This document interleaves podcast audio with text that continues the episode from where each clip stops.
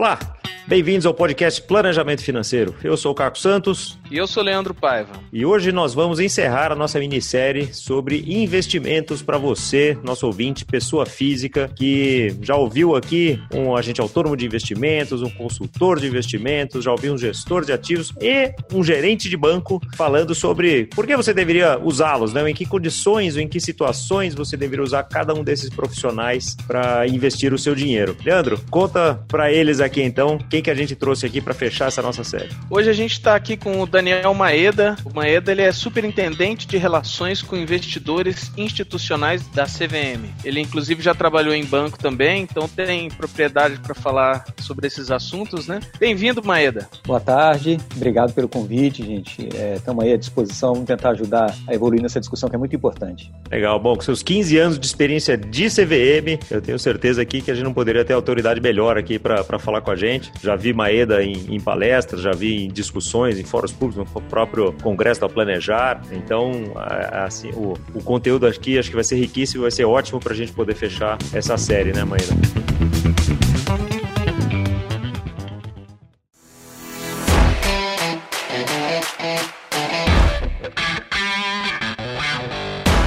Possa começar você explicando para o nosso ouvinte, nem todo mundo é super letrado no mercado financeiro, né? Muitos nossos ouvintes também já escreveram para a gente e falaram: ah, legal, planejamento financeiro, estou mais interessado em fluxo de caixa, estou mais interessado nisso, naquilo. Então, nem todo mundo sabe muito sobre investimento. Talvez fosse legal você começar uh, ah, para a gente nivelar aqui o nosso ouvinte, saber quem é a CVM. Naturalmente, a CVM é um órgão regulador, né? um órgão fiscalizador, e no nosso caso, fiscalizador do mercado de capitais, né? ou seja, é, ou do mercado de valores mobiliários, né, como alguns gostam de chamar também, na prática, para o que a gente está aqui né, discutindo, para o ouvinte que está tá, tá, tá, tá, ouvindo a gente aqui, né, é, é, o regulador do mercado de investimentos, né, é, para todos os efeitos aí. Então, naturalmente, parte disso é regular e fiscalizar também os profissionais que atuam nessa área de investimentos, né, que é justamente o que a gente está aqui querendo discutir. A CVM ela tem várias responsabilidades, mas eu acho que é melhor a gente focar aqui na parte de investimentos, né, de pessoa física, que é justamente o público aqui do nosso,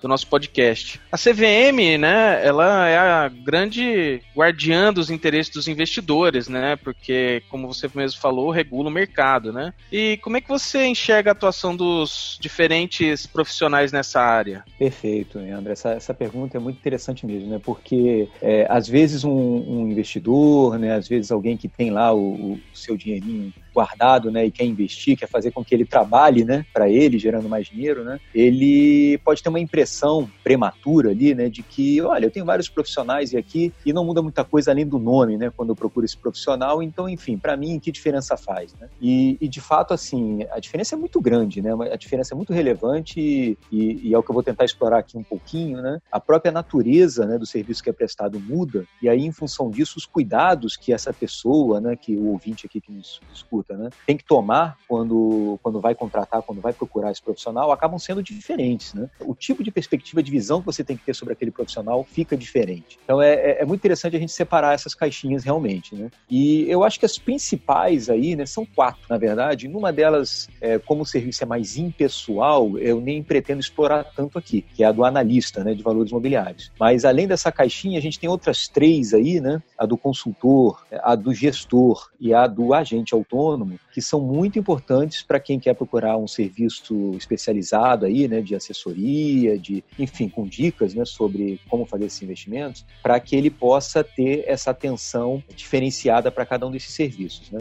Como é que eu costumo diferenciar esses serviços assim na essência, né? E aí eu vou partir logo para a mais difícil das questões, né, ou as que geram mais dúvidas, que é essa diferença entre o consultor e o agente autônomo, né? É realmente o que costuma gerar mais perplexidade na cabeça das pessoas, né? Afinal de contas, os dois estão dando dicas de investimento para mim, é, como é que eu vou saber diferenciar esses dois profissionais? Né? É, um consultor, de um lado, né, e isso ficou bem mais claro agora com a última regulação dele, que saiu em 2017, né, já está em vigor, é, etc. A é um famosa 592? Isso, exatamente, a famosa instrução 592, né? Ela é uma instrução que deixou muito clara nessa característica do consultor de alguém desvinculado, vamos chamar assim, né? De alguém realmente. É, e aí, talvez até seja porque o, um pouco do porquê da confusão, né? Porque esse cara realmente é o cara que atua de forma autônoma, né? O cara que atua de forma independente, é, é alguém que atua olhando apenas, exclusivamente, vamos chamar assim, né? O, o, os objetivos do investidor e até por isso ele está sujeito à, à, nossa regra lá de também, né? De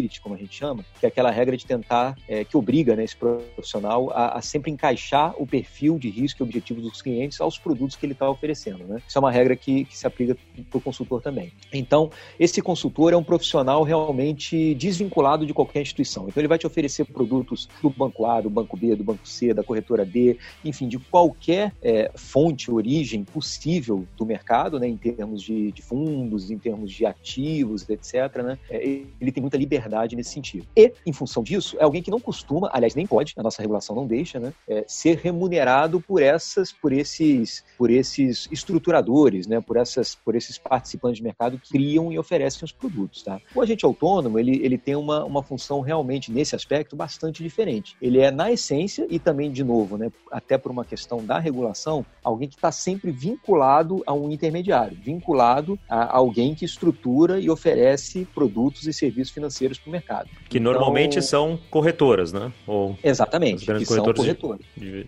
É isso. Então, para o agente autônomo, né, você é, é, é, até curioso assim também, né? É, o ouvinte com certeza já, já, já se deparou com esse tipo de situação. Você sempre, ele sempre tem um sobrenome, né? Ah, ninguém é agente autônomo, ponto. Né? Ah, eu sou um agente autônomo da XP, eu sou um agente autônomo da Clear, eu sou um agente autônomo da Rico, eu sou um agente autônomo é, do banco, enfim. É, ele sempre tem esse sobrenome, justamente porque é, é, estrutural dele ele ter essa vinculação com uma entidade integrante do sistema de distribuição, como a gente chama, né? Com um intermediário, com um banco, uma corretora, né? É o mais usual. É, alguns aí, algumas corretoras até são bastante grandes nesse segmento. Né? O consultor não, o consultor ele não tem esse sobrenome, né? Assim, você não é um consultor do banco A ou um consultor da corretora B. Isso não existe, justamente porque ele é desvinculado. E por que, que eu, eu destaco muito essa diferença? Porque justamente né, é, é, as próprias regulações para cada atividade, assim como a 592 regula o consultor, é a 497 que regula a atividade do agente autônomo, elas acabam ficando muito diferentes. As preocupações dessas normas são muito diferentes. Né? Enquanto na, na 592 né, existe muito essa preocupação justamente em garantir sempre né, essa autonomia, essa independência, essa desvinculação, né, acho que é a melhor palavra, né, do consultor, etc., né, uma remuneração que não gere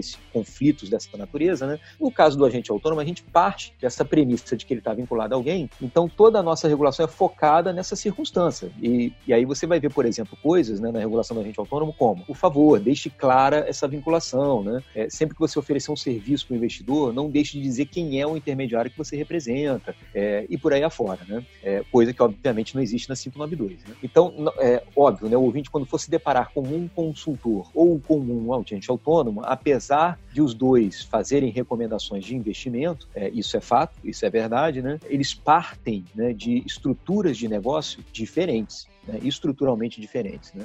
Teve um dos entrevistados nossos que deu um, fez uma analogia interessante aqui. É como se o agente autônomo fosse um, um vendedor de uma, de uma concessionária de carros, né? De uma determinada marca, e o consultor fosse, uh, por exemplo, de uma revenda multimarcas, onde ele pode te oferecer uma de uma marca, de outra marca, mas o agente autônomo ele tem que te oferecer aqueles produtos da prateleira dele, né? Exato. Assim como o gerente de banco. Exato. É, essa comparação, assim, ela é bem fiel, Leandro, eu diria realmente, né? O agente autônomo, ele não deixa de ser um vendedor, né? Assim, é, realmente é um paralelo bastante correto mesmo, né? E o vendedor é assim, né? O vendedor, ele trabalha sempre, enfim, né? É, em nome, né, de alguma marca, né? Em nome de, de, enfim, eu sou vendedor da mesma forma, né? Alguém que sempre tem um sobrenome, né? Eu sou um vendedor das Casas Bahia, eu sou um vendedor do, é, da Natura, eu sou um vendedor, enfim. Mas ele é sempre vendedor, né, de alguém que cria e oferece produtos ou serviços, né? Então, realmente é um, é um pouco isso, acho que essa analogia é válida, assim, né? Óbvio que o mercado de valores imobiliários ele tem suas particularidades, né? Não vou negar, né? Grosso modo, assim, é uma comparação válida mesmo. Né? Isso é, é, bem importante essa distinção entre o consultor e a gente autônomo e naturalmente, né?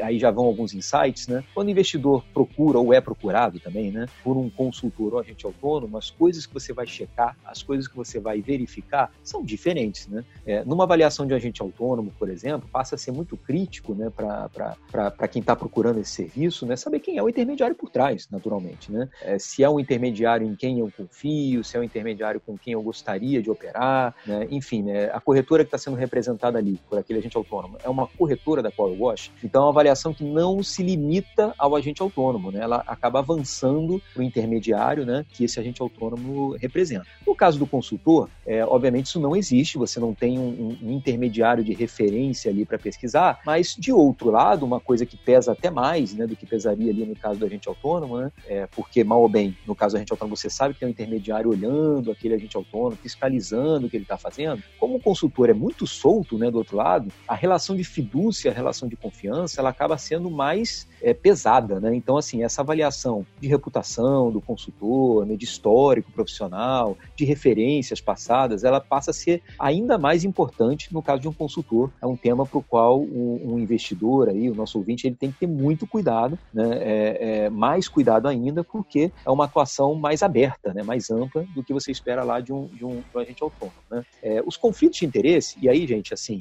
é bem justo que se diga, né? no mercado financeiro, né? aquela independência quase que romântica, né? de olha, é, não estou conflitado em nada, né? estou aqui só para olhar pelos seus interesses. Esse tipo de situação, obviamente, não existe. Né? A gente tem que partir aqui para equalizar expectativas. Né? Mercado financeiro é um mercado cheio de tipos de conflitos diferentes para todos os lados. Né? O que eu posso dizer é que, assim, é, é, dependendo do serviço que está sendo prestado para você, o tipo de conflito de interesses que vai se colocar na mesa vai ser diferente. Mas algum conflito sempre vai ter. Não tem como é, é qualquer serviço ou qualquer produto né, oferecido no mercado de capitais, né, ele está isento de conflitos completamente. Né? Isso realmente é uma ilusão. Né? Se alguém, inclusive, abordar né, é um serviço é, é para você ouvinte dessa forma, né, já levanta as orelhas porque é muito esquisito. Né? Não é uma afirmação muito fiel à realidade. Né? É, então, o que faz a grande diferença realmente para um, um, bom prestador de serviços de um mau prestador de serviços é, é, a forma como ele lida com esses conflitos. Né? E aí, um prestador de serviços é, é, realmente assim competente, profissional, sério, ele vai ser transparente com você nesse sentido. Ele fala, óbvio que sim, claro, tem esse conflito A, esse conflito B, esse conflito C, mas eu administro esses conflitos dessa, daquela forma, né? Com muita transparência, me autoimpondo certas vedações, né? De operar isso ou aquilo, né? É, e por aí vai. E aí, óbvio, quando você olha para um consultor e para agente autônomo, esses conflitos são diferentes, né? São conflitos de natureza diferentes, né? É, olhando lá para o agente autônomo, por exemplo, como ele está vendendo produtos monocasa, vamos vamos chamar assim, né, só daquele intermediário, né, e está sendo remunerado pelo intermediário, muita atenção com essa remuneração. Né? Você fala, olha, será que o agente autônomo está me oferecendo esse produto? Que é o que acontece com qualquer vendedor, tá, gente? De novo, né? Não é só vendedor de valores imobiliários, mas é, ele está me oferecendo aquele produto. Será que ele está me oferecendo porque é o melhor produto para mim ou porque é o melhor produto para ele? Ou seja, né, porque é o produto que mais está remunerando o agente autônomo ali dentro da prateleira do que ele está oferecendo? Isso é uma pergunta que sempre cabe o, o, o ouvinte fazer, né? Quando está avaliando as recomendações que recebe. Né? No caso do consultor, é, de novo, ter muito esse cuidado, assim, olha, é, existe até uma premissa regulatória né, de independência, de autonomia, etc., mas ela, de fato, na prática, está acontecendo, né? se é, é, esse consultor, por qualquer questão ali, é, você identifica que está, que, tá, é, enfim, vamos dizer, excessivamente né, vinculado né, ou, ou, ou interessado né, na instituição A ou B, é estranho. Isso não deveria estar tá acontecendo. Né? E aí cabe ali você ter um, um, certo, como eu gosto de falar, né, exercer um certo ceticismo, né? Falar, poxa, né, é, só vem produto daquela casa A, né? Que coisa esquisita, né? Será que não tem alguma coisa aqui, né, na prestação do serviço que está contaminada, né? Então, é uma pergunta, assim, é, que esse cliente aí, esse investidor, é, o nosso ouvinte, ele deveria fazer, né, numa situação dessa. Então, enfim, é, é, vai realmente o tipo de análise, o tipo de crítica, né, que você tem que ir ali e fazendo, o tipo de ceticismo, né, que você tem que exercer de um lado ou de outro vai sendo diferente, né? É, porque os serviços são diferentes. É, por último, você tem aquela caixinha ali do gestor, né, que é alguém mais empoderado do que o consultor e o agente autônomo. E aí eu acho que a diferença essencial do gestor é essa. Né? O gestor, diferente do consultor e do agente autônomo, que sempre deixa a decisão na sua mão, né, ele faz recomendações, ele, ele sugere investimentos, mas a decisão sempre vai ser sua. Né? É, no caso do gestor, realmente a relação de fidúcia é extrema, né? porque você entrega recursos para alguém. Né? É, um, um terceiro ele toma o seu dinheiro e passa a cuidar desse esse dinheiro para você. Né? Obviamente, não com liberdade total, sempre vai existir um mandato ali, né? se for através de um fundo de investimento, por exemplo, é o regulamento desse fundo né, que vai estabelecer esse mandato, esses limites de atuação. Então, se é um fundo de ações, por exemplo, é óbvio que ele vai investir majoritariamente em ações e por aí vai, né? mas é, o grau de liberdade do gestor é muito maior comparado aos outros dois, porque é, é um prestador de serviços que tem mais poder né, de, é,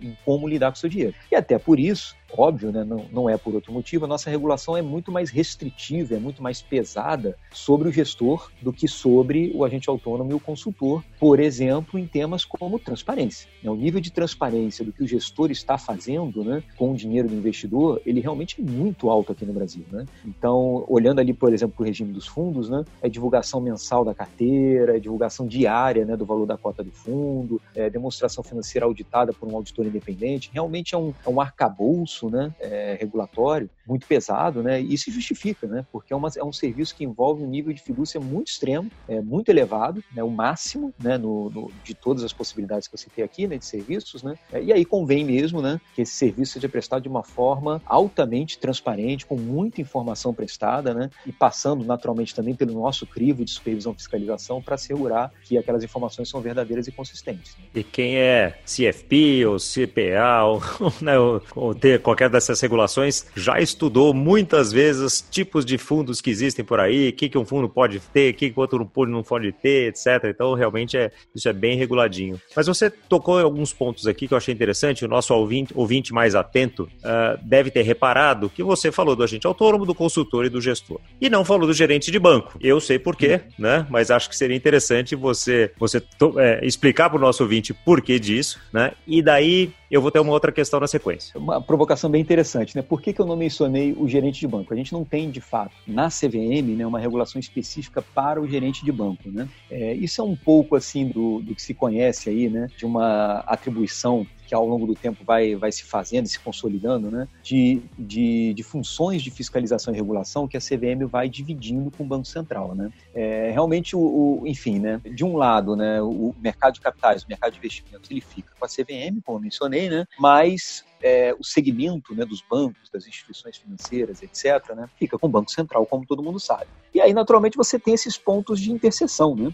É, mas peraí, o gerente de banco que oferece produto de investimento, é, ele está atuando nas duas pontas, não é verdade? Fato. Né? De, um, de uma forma, ele atua na ponta da CVM, né, vendendo produtos de investimento, e de outra forma ele atua na ponta do Banco Central como funcionário de uma instituição financeira regulada pelo Banco Central. Então, ao longo do, da história né, da, da, da, normatização e da fiscalização, né, de todas essas interseções, né, é, elegantemente a CVM e o Banco Central vão chegando a consensos. Né? Vai falar, não, isso aqui fica comigo, isso aqui fica contigo, isso aqui a gente compartilha. Né? E o gerente de banco é uma, é uma situação, ou atuação do gerente de banco, né, é, uma, é um exemplo de, de caso em que consensamos CVM e Banco Central em deixar lá, né, na caixinha do Banco Central. Então, o Banco Central ele acaba regulando isso é, mais diretamente do que nós. É, a evidência mais concreta disso é a, é a, resolução já antiga, né, a resolução 3158, né, que exige desse gerente de banco, como evidência né, de capacidade, treinamento, etc., as certificações CPA 10 e CPA 20 que a gente conhece. Agora, é bem interessante de você perceber, no fundo, né, a tônica né, de regulação é, claro que tem nuances, né? Mas ela não muda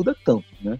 É, do nosso lado, é, a, a, evidência de capacidade, de experiência né, é, que, que a gente usa né, para os nossos profissionais, os agentes autônomos, etc., também são certificações. Então é curioso assim, perceber essa simetria. Né? O Banco Central pede lá o CPA 10 e CPA 20 para o gerente do banco, e a gente pede aqui do nosso lado a certificação Ancor para agente autônomo, é, o CFP, entre outras, né, para o consultor, o CGA para o gestor de recursos. Então veja que é uma coisa que não deixa de ser simétrica, apesar de, é verdade, né? É, dependendo do segmento, o, o, o regulador daquela atividade ser um ou outro. Mas é verdade, é um bom ponto esse. Até porque o gerente do banco, no final das contas, ele tem esse braço que é, é, dividido, vamos dizer assim, com o CVM, que é de investimentos, mas ele também vende seguro, então ele tem um braço ali também dividido com o SUSEP, né, tem capitalização ali também, então sim, tem uma série de produtos ali que ele acaba, ele acaba lidando. Mas no final é das contas, o investidor, o poupador, nosso ouvinte aqui, que tem o dinheiro dele para ser investido, ele vai querer saber, bom, eu vou falar com o gerente do banco, que hoje o banco tenha talvez 90% dos recursos né, do, é, do, dos brasileiros investidos via banco, é, uma, talvez uma boa parte desses outros 10% via agente autônomo, que tem crescido muito nos últimos anos, as grandes corretoras vêm ganhando muito espaço. Os consultores, até pela regulamentação ser muito mais é, recente, né, vem ganhando espaço. E cada vez mais, como a gente ouviu do Tito agora, né, no, na, no, nosso episódio aqui de consultor, com, com Warren, com outras fintechs, né, avançando também nesse mercado, porque conseguem trazer uh, na escala, né, serem eficientes para consultoria, mas de, algum, mas de toda forma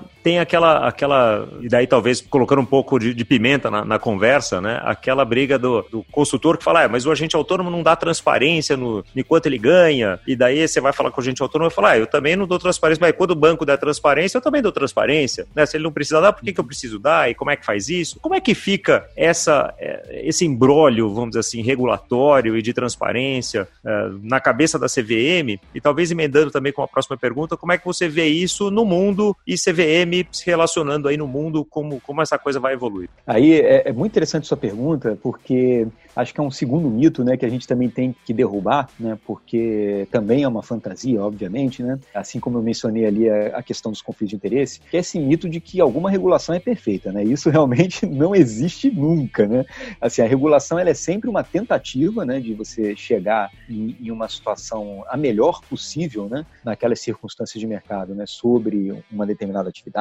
um determinado produto ou serviço e tal, né, e é um exercício muito dinâmico, né, inclusive se você for olhar é, a regulamentação desses serviços, né? É, de novo, a 592 para consultoria, 497 para agente autônomo, a 558 para gestão e a 598 para análise, é bom para o ouvinte já né, anotar essas, essas instruções todas, né? E elas não são tão grandes não, tá, gente? Assim, dá até para ler mesmo, assim, é, é, uma, uma passada rápida, assim, você consegue ter esse contato. Mas são instruções que mudam o tempo inteiro. Assim, talvez ano sim, ano não, uma dessas instruções tenha lá alguma alteração, alguma, algum aprimoramento, e é assim mesmo, né? Até porque é, o mercado muda, muda muito mesmo, né? E foi bem interessante essa ponderação do Tito. Esses mercados de gestão, consultoria, análise né, e intermediação são mercados muito afetados por fintechs, né? São mercados que inovam bastante, né? É, e hoje a gente tem aí os robo-advisors, as plataformas digitais, enfim. É impressionante realmente como esse mercado ele se movimenta com, com rapidez, né? É, e se adapta com versatilidade a essas, a essas inovações tecnológicas, né? Então, isso é fato também. Mas, enfim, o que eu queria dizer aqui, né? Existem, continuam assim existindo no pipeline, né, no, no, aí na nossa fila, né, é, aprimoramentos a fazer, né, é, e alguns associados a essas questões, essas discussões que a gente vê acontecendo no mercado, né, que um ouvinte poderia até me perguntar isso, né, falar, poxa, mas você está me dizendo, é, ou acabou de me dizer, né, que eu deveria velar, né, como a gente autônomo está sendo remunerado, né, é, para identificar algum conflito, né, no, no produto que ele está me oferecendo. É, mas eu não tenho como testar isso, ele não me abre essa remuneração, né, pode ser realmente uma primeira perplexidade. E esse investidor, é, a menos de um agente autônomo que tenha isso como boa prática, né, é, ele pode realmente se ver num corner, num dilema e não ter como testar se aquele conflito está acontecendo ou não. Então, isso é, um, é, um, é, uma proposta né, de aprimoramento para a regulação do agente autônomo. Né, a 497 está sendo discutida agora e uma das propostas é justamente essa, né, que se exploda essa remuneração para permitir essa avaliação por parte do investidor. Né? Olha, deixa eu testar aqui se, enfim, né, o produto que está sendo oferecido para mim né, é, pode não estar sendo oferecido por um motivo né, diferente né, do, que, do que se presumiria. Né? Então, é realmente, com o objetivo de viabilizar isso, uma das propostas dessa alteração da 497 é passar a exigir isso, né, que o agente autônomo ele abra, né, que ele exploda essa remuneração que recebe pelos produtos que ele oferece. Eu, francamente, assim, pessoalmente, né, acho a ideia fantástica, acho que seria uma tremenda evolução, até porque tem a ver com transparência, né, e aí perguntar para a CVM o que, que ela acha de transparência, né, é, é bem redundante, né? O macaco gosta, gosta de banana, né? É, exatamente, né? E como é, e como é que você vê isso evoluindo no mundo? Assim, em outros países, como é, como é, que, você, como é que isso tem evoluído Olha, ou você vê tendências? Tem, tem. Não, tem evoluído sim. Eu acho que a, a, gente tem visto movimentos. Aliás, no fundo, assim, agora você até me pegou, né? Porque, no fundo, essa ideia minha não é uma ideia original, é uma ideia inspirada lá de fora, tá? O MIFID 2, que é uma, enfim, é uma regulação pan-europeia, né? O, a Europa, ela tem um pouco isso, né? O, como eles convivem numa comunidade, né? É, ali de países, né? 27 países, né? Enfim, o, e o quantitativo mudando, né? 27, 28, 26, enfim, mas é, é uma comunidade de países, né? E eles têm uma coordenação na regulação de, de, de mercado de capitais também. Né? Então, uma dessas evidências lá é, é, essa regulação que a gente chama de MIFID, né, que é a regulação da atividade justamente de intermediação, de distribuição, de venda né, de produtos financeiros, e eles assim subiram a barra bastante em, relação a questões de transparência. Né? E no fundo é, é com base naquilo que a gente está se inspirando aqui quando está discutindo esse aprimoramento aí da 497. Aliás, é um ponto importante dizer, a CVM assim, ela não gosta de, de andar sozinha, né, ou inventar do nada as propostas dela, né, porque é, obviamente, principalmente assim, Estados Unidos, Europa Ocidental, estão na nossa frente, né, em termos de, de, de mercado de capitais, tem mercados mais desenvolvidos, é muito, quase sempre, né, os problemas que a gente enfrenta aqui são problemas que eles já enfrentaram lá em algum momento, né, ou também estão enfrentando lá nesse momento. Então a gente sempre gosta de olhar assim como é que os nossos pares estão andando para se inspirar. E esse foi um caso, né? Mas assim, eles não andam só é, no sentido da transparência, não. Se você for pegar o, o, o regime inglês, por exemplo, né, do Reino Unido, né, que está justamente se desacoplando do europeu, né, por causa desse movimento todo do Brexit, etc., né, mas eles foram até mais fortes do que isso, né, eles simplesmente proibiram rebates, né. Então foi um movimento bem forte, na, na, na verdade, né, chamou bastante atenção no mundo e, e, no fundo, assim, a gente acompanha isso com bastante curiosidade. É um mercado, o mercado londrino, né, um mercado que, que me chama muito, né, o, o interesse justamente para perceber como é que isso funcionou, enfim, se é uma coisa que emplacou, deu certo, né, se na perspectiva do investidor, né, os conflitos estão mais claros ou nesse caso aí específico, né, é, estão mitigados, né? Então, um mercado assim que eu acompanho com um nível de interesse até diferenciado, porque como eles são mais arrojados né, em certas propostas regulatórias, como foi nesse caso, né, é, eu gosto de, de, enxergar como um balão de ensaio, né? Poxa, será que isso que eles estão fazendo aqui, né, é uma coisa que pode dar certo no Brasil também, né? Mas é fato, assim, no, isso é uma tendência internacional, essa questão da, da, da transparência, né, no, no, na oferta de serviços, na remuneração dos profissionais da cadeia, etc. Né? Então, realmente, assim, o, o, a Europa ela tem se mostrado, aliás, um pedaço ali do mundo né, de vanguarda né, em relação a essas questões e a gente acompanha com bastante interesse. É interessante é, ver que a, que a CVM está olhando para fora, né? E assim, até para a gente, não só como planejador financeiro, mas como investidor mesmo, para a gente ficar tranquilo, né? De saber que está em boas mãos aí o mercado. Ô Maeda, para fechar aqui, eu queria saber uma coisa de você. Como é que você investe seu dinheiro? Olha, eu, eu, vou dizer assim. Eu achei que eu tava apimentando a conversa antes, hein? Olha só. Naturalmente, assim, né? Por questões aí de é, é, até de regras internas da CVM, eu não posso ser específico, né? Não posso claro. dizer assim, eu faço os investimentos e tal. De outro lado também, é justo dizer assim, que eu, eu não tenho é, liberdade total né, nesse assunto, né? A gente está sujeito lá a uma portaria interna e tal, que limita bastante os investimentos que a gente pode fazer, né? Então, por exemplo, investimento em derivativos eu não posso fazer nenhum, né? É, investimento em ações tem umas regras, né? Eu tenho que segurar o papel, enfim, seis meses no mínimo. Então, enfim, tem uma série de regras assim para... É, e aí, enfim, é justo, né? Eu acho que não estou nem criticando não, acho que a regra tem que existir mesmo, né? É, mal ou bem a gente lida ali informações sensíveis o tempo todo, né? Ainda que, pessoalmente, esse ou aquele camarada, né, não, não tenha contato, né, com essas informações sensíveis, né? acho que tem realmente uma coisa ali de, de uma boa governança, né? Um, um enfim, né? Um, um, efeito mulher de César, vamos dizer assim, né? que é importante é, é, para a gente realmente passar. Né? Então, assim, eu super endosso, acho que é, é, bem válido mesmo. Mas, assim, dadas essas limitações, né? realmente o, o, o que me resta né? de opções assim para investimentos são fundos. Né? Fundos eles estão isentos né? O, dessas vedações, né? É, e até por um motivo óbvio, né? como o tomador de decisão ali, né? não sou eu, mas é um terceiro independente, né? Então a gente se livra dessas amarras, né, de poxa, né, será que não, tem ali um uso de indevido de uma informação privilegiada, etc. Nesse caso, realmente isso não, não vai poder acontecer. Então, realmente é um, é um, meu, os meus investimentos, vamos chamar assim, né, eles são bem concentrados em fundos, mas aí é, é um pouco do que eu chamo a atenção aqui, tá? Sem querer é, enviesar aí o ouvinte, né? Porque assim, o meu universo de opções também não é tão amplo quanto o seu, né? Assim, o ouvinte que está tá aqui escutando a gente. É, eu realmente tenho um, um, cardápio mais limitado, né? De opções, né? Mas, enfim, dado, é, dado, isso, né? Esclarecido isso, né? Realmente é, um, é uma carteira, entre aspas, assim, concentrada em fundos. Viu? Eu gosto dos fundos, né? Eu acho que conceitualmente assim é um, é um, é um, é um veículo que faz sentido, né? Eles têm ficado mais baratos com o tempo, né? É fato, né? A concorrência realmente tem encontrado agora um drive, né? Um, tem feito valer nessa essa competição aí, né? É, de preços e a gente tem produtos muito competitivos aí no mercado, alguns até de, de taxa zero, etc, né? E é bom, né? Ver que o mercado vem amadurecendo nesse sentido, né? Enfim, são profissionais ali, né? É, presumidamente capacitados para tomar aquelas decisões, né? Com estratégias assim das mais variadas, né? A gente tem muita coisa diferente aí, elegível para compra, né? Para a grande maioria das pessoas, assim, até bem pouco tempo atrás, né? O que aparecia ali na sua prateleira era um fundo de renda fixa, né? E aí com, com o tempo foram aparecendo os fundos de ações, multimercado, agora os fundos imobiliários, né? Então assim, eu acho que a, a plataforma mesmo, né? De, de opções nesse segmento está tá ficando cada vez mais interessante, né? Tem um é um mundo a se explorar com certeza. É o que é bem interessante porque para o nosso ouvinte aqui, né? Que que está te ouvindo e ouvir todos os outros quatro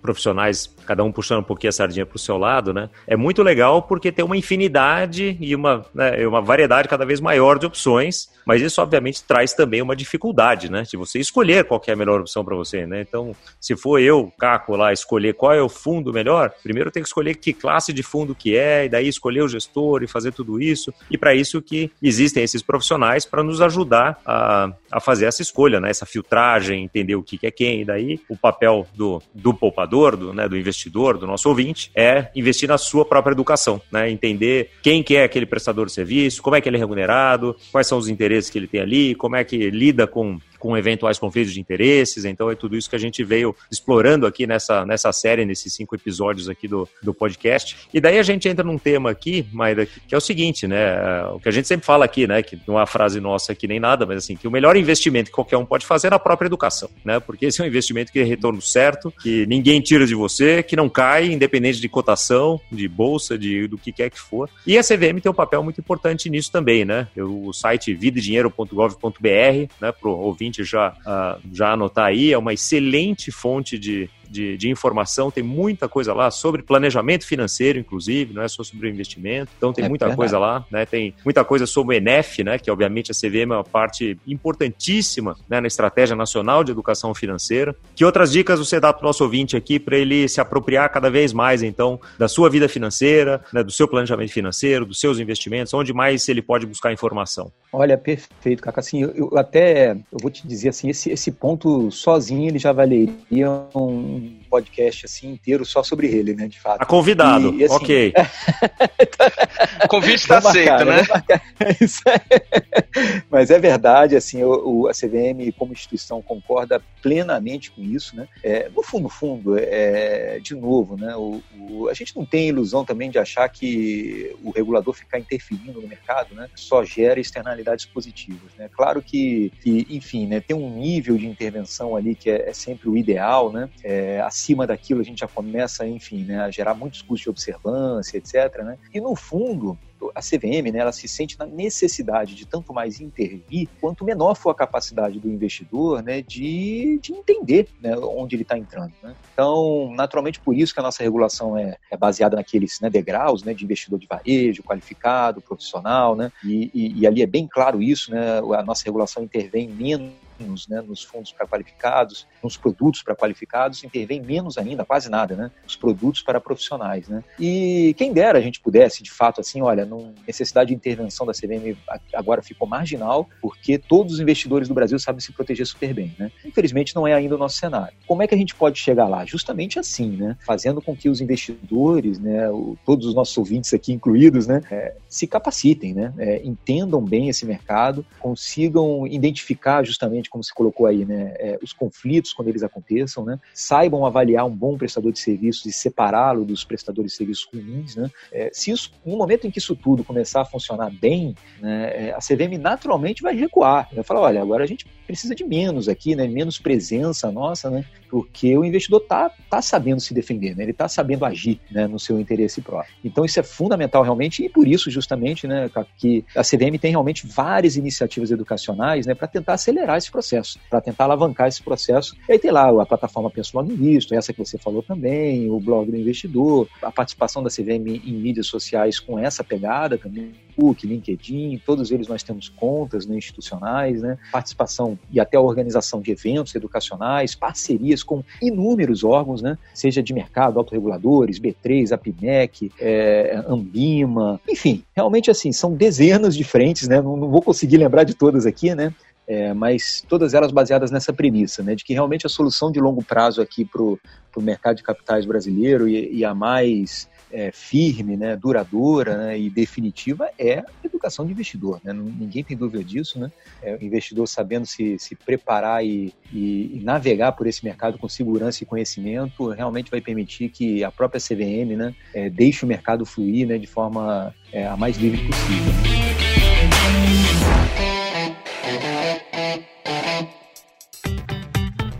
Muito bom, muito bom. A gente está realmente encaminhando para o final. Antes de terminar, quero mandar um abraço do Eduardo Reicher, nosso amigão aqui, responsável lá pela Previdência de Guarulhos, né, que tem tá em muitos uh, eventos aí com você, que fez essa ponte aqui para a gente poder fazer o convite. Obrigado, Edu. Uh, fica o reconhecimento aqui da, dessa tua ajuda aqui, que é uma ajuda para todo ouvinte aqui do podcast Planejamento Financeiro, que vai ter essa, esse prazer, essa honra aqui de né, realmente escutar tudo isso que a gente, que a gente ouviu aqui do, do Maeda. Muito esclarecedor, excelente, Maeda, tudo que, tudo que você trouxe aqui para gente. Temos uma última pergunta, né, Leandro? Sempre. A gente sempre tem o costume aqui de perguntar para todo mundo que a gente chama uma indicação de livro ou de filme, para que possa ajudar o ouvinte aí nessa, nessa busca né, de conhecimento? Olha, eu vou. Eu, eu gosto muito assim de filmes, né? Eu, eu acho que é uma forma assim é, bastante lúdica né? e rápida, né? De você passar algumas mensagens, né? É claro que os livros também são fascinantes, mas aí realmente são projetos de mais longo prazo, né? Fico até assim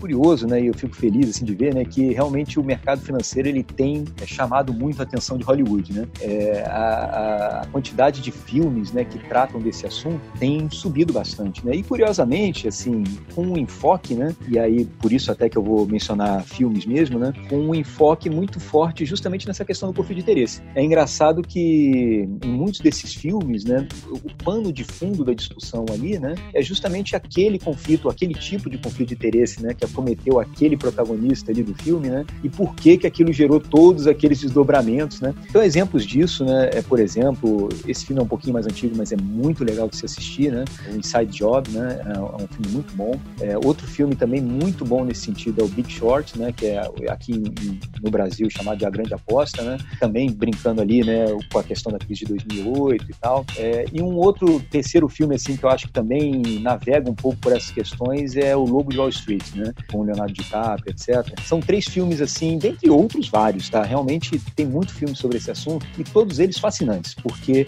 eles abordam de uma forma muito interessante isso, né, o conflito de interesse do profissional ali, né, como ele toma decisões ou induz terceiros a tomarem decisões né, baseadas em conflitos né, e não né, numa atuação ali profissional, né, séria que você esperaria. Né? É, e eu acho que são, são realmente momentos assim bem bacanas para que o ouvinte ali, né, vendo o filme, perceba, puxa vida, né? Será que esse tipo de situação aqui né, pode, não pode estar tá acontecendo comigo né, nesse momento, né, com aquele serviço X ou Y que está sendo prestado para mim? Né? É, ou será que eu não corro risco né, de passar por isso também? Né? Então é, é, é bem interessante assim eu, eu, sugeriria, são três dos filmes né, que eu sugeriria aí que o ouvinte assistisse para refletir um pouco melhor sobre isso, que é realmente, enfim, como eu coloquei no começo, né? É, é, é do métier, né? não tem muito como, como a gente é, zerar né, esse tipo de coisa, né? E aí realmente cabe a atenção do investidor para que ele não caia em, em armadilhas nesse sentido. É, e vamos relembrar, como a gente já falou em outros episódios aqui, né, Maeda e para todo ouvinte, não é algo que seja do mercado financeiro só, né? Mercado de ah, uh, do médico tem isso, mercado de arquitetura e decoração tem isso, mercado de carro tem isso, todos os mercados têm essa coisa. Enquanto tiver uma comissão, enquanto tiver um vendedor, né, enquanto tiver gente, sim, a gente tem que entender quais são as relações, né? A gente tem que entender quais são os interesses ali, pedir a transparência, entender quem a gente está contratando no final do dia, tem que ser alguém em quem a gente confia, né? Mas muito bom. Exatamente. Maíra, não tenho como te agradecer o suficiente aqui pelo, pelo teu tempo, por todo o teu conhecimento, agradecer é, em nome do Leandro, de, de, mim aqui, de todos os ouvintes aqui do podcast, também a CVM, né, que através de você aqui trouxe toda, toda essa informação aqui que é super relevante para todo investidor, para todo brasileiro. Esperamos que todo brasileiro em breve sejam investidores, né, porque ainda tem muito devedor, muito endividado, mas acho que que a gente procura fazer aqui no podcast é aos pouquinhos, né, e trazendo cada vez mais informação para que,